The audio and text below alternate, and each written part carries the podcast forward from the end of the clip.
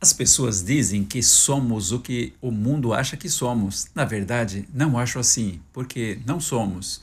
Somos o que somos, pensamos, fazemos, agimos, acreditamos, um ser único e especial que não se define pelo que nos acham ser.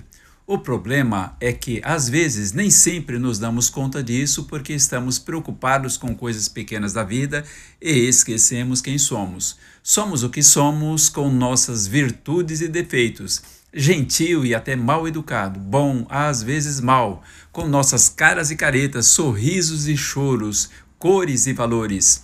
Somos um ser único, magnífico e admirável, assombroso, belíssimo, deslumbrante e espantoso. A ciência, que eu diga, aos olhos humanos, somos falhos e imperfeitos. Aos olhos de Deus, somos seres perfeitos, criados à sua imagem e semelhança. Somos filhos amados.